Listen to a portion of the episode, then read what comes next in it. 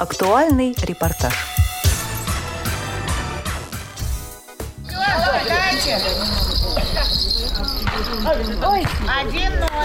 Счет открывают быстро, играют как профессионалы. Сложно поверить, что на поле игроки с нарушением зрения. Трое слабовидящих и трое незрячих. Помогает им в игре специальный инвентарь.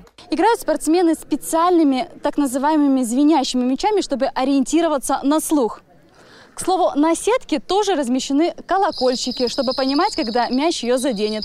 Ориентироваться на поле участникам помогает и специальная разметка. Малярный скотч, под которым находится шнурок, на ощупь дает понять, где находится позиция каждого игрока команды. В соревновании по волейболу для слепых и слабовидящих принимают участие сборные городов и районов Крыма, а также новых регионов страны. Одни из лучших результатов в соревновании показывает сборная Ялты. Игра очень понравилась э, нашим э, инвалидам. Э, ну, очень весело играть в нее, азартно. Добиться таких результатов помогают, конечно, тренировки. Команде 5 лет, и сейчас в ней уже несколько составов. Впрочем, не волейболом единым. Отлично. Молодец. Играя в дартс, ориентируется также на слух. Инструктор подсказывает, как скорректировать бросок. А для спортивной справедливости все участники должны попасть в цель с завязанными глазами. А интеллектуалы могут проявить себя в шашках.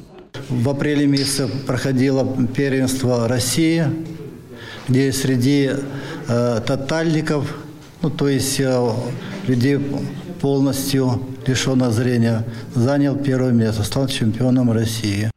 Собраться вместе, попробовать себя в разных видах спорта и творчества люди с ограниченными возможностями смогли благодаря фестивалю для слепых и слабовидящих под названием «Крымская осень». Его проводят более 30 лет. Мы выиграли президентский грант. На, как бы идет у нас ресурсный центр «Крымский мост». И вот благодаря этому мы проводили им здесь семинары. Три семинара прошло по 15 человек. Закупили им тифлосредства реабилитации, тоже выдаем. Важным этот фестиваль стал для команд из новых регионов страны. Они принимают участие в таком событии впервые. После э, стольких лет э, перерыва э, наших ребят, перерыва возможности участвовать в соревнованиях, в тренировках, в таком вот общении, быть в коллективе, это, это впервые, можно сказать. А в середине мая 15 человек с новых территорий приедут в Крым на специальный семинар, чтобы перенять опыт наших спортсменов и впоследствии провести свою крымскую осень. Людмила Андреева, Евгений Стариков, Денис Харламов. Вести. Крым.